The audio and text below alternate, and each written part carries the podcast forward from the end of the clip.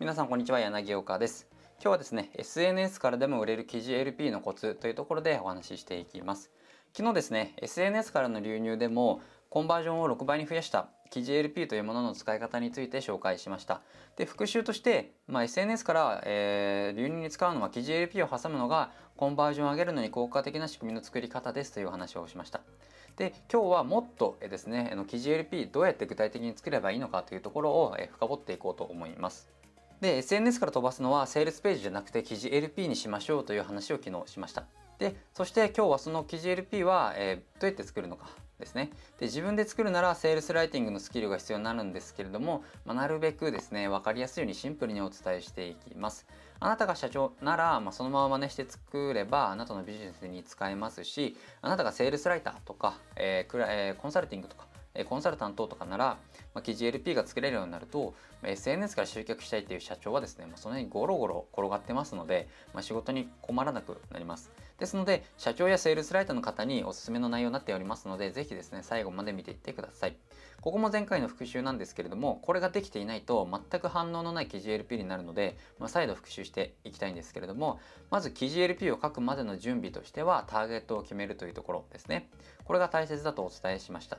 そして記事 LP に書く内容で重要な3つのポイントっていうのは見込み客が信じていること。で見込み客が絶対に実現したい欲求。それと見込み客が避けたいと思っていること。この3つは記事 LP を作る前にリサーチして揃えておきましょうということも、え、お伝えしました。じゃあなんでターゲット設定が必要なんでしょうか。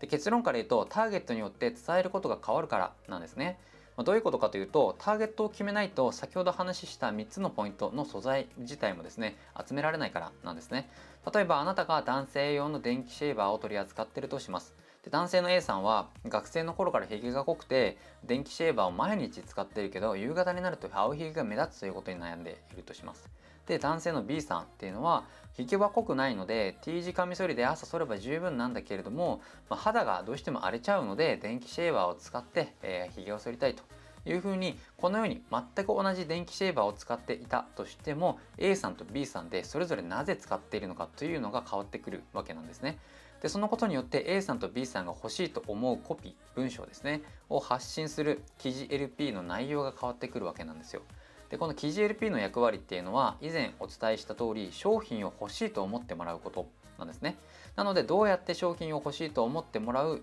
コピーを書くかここが重要になります。例えば肌荒れしたくないなら電気シェーバーを使っている B さんに対して青ひげに悩んでませんか？と PR してもいやいや俺は青ひげに悩んでないよってなってしまいますよねだから B さんのような人ですね T 字カミソリひげは濃くないけど肌荒れしたくないから T 字カミソリじゃなくて電気シェーバーを使いたいという人をターゲットにするのであれば深剃りできるけど肌を傷つけないみたいなコピーが良かったりしますでも社長っていうのは商品の特徴はこれもあるから全部伝えたいんだ。だからこれもあれもそれも全部伝えたい。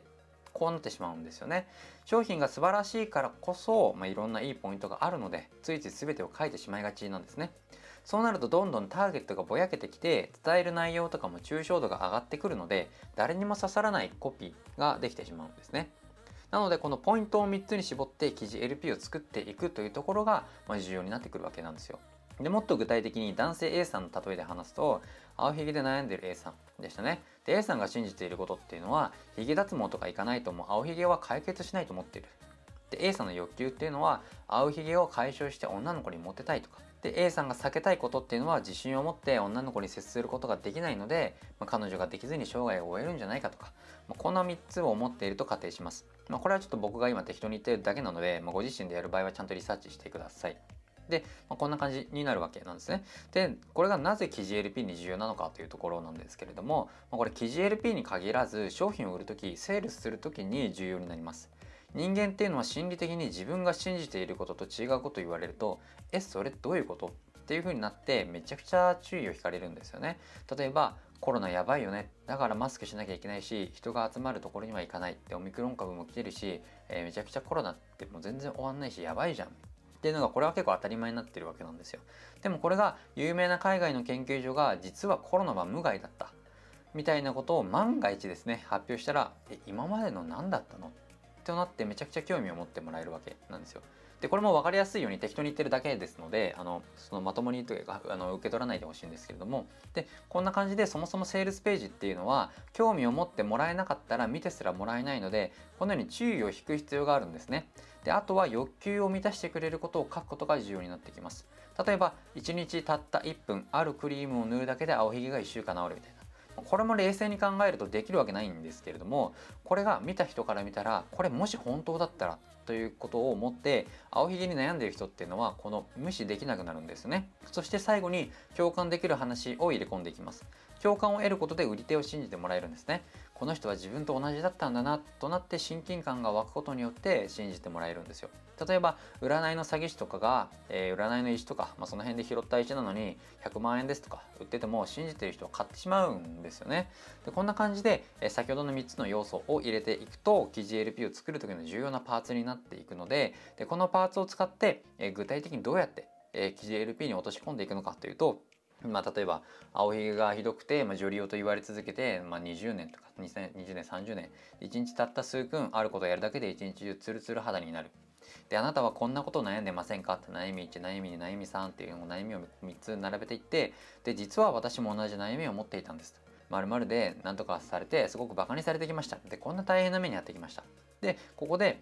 地位を引いて共感を生み出してまあ、そういうことでですねそうすることでこの先をさらに読んでもらえるんですよね。でそしてこのシェーバーに出会いましたと。で私だけではなくたくさんの人がこのシェーバーに助けられています。でお客さんの声123みたいな感じでですね。で最後に今なら初回購入者限定で〇〇円で手に入ります。で商品の詳細はこちらから。みたいな感じで作ると青ひげで悩んでる A さんっていうのは買わずにはいられるわいわいられなくなるわけなんですよね。そして商品が欲しくなって記事 LP からこのセールスページに飛ぶという感じになります。で記事 LP は先ほどの構成で作るとセールスページに飛ばす数も増やせるししかもその商品が欲しいという状態でセールスページに飛ばせるのでその結果 CVR コンバージョン率がですね上がります。で僕の経験上だとこの、えー、記事 LP を入れるだけで SNS からの流入だけでも、え、CVR をですね、え、最大6倍に増やしたという実績があります。ですので SNS からセールスページに飛ばしている動線をすでに作っている方っていうのは、まあ、ぜひですねこの記事 LP を作って組み込んでみてください。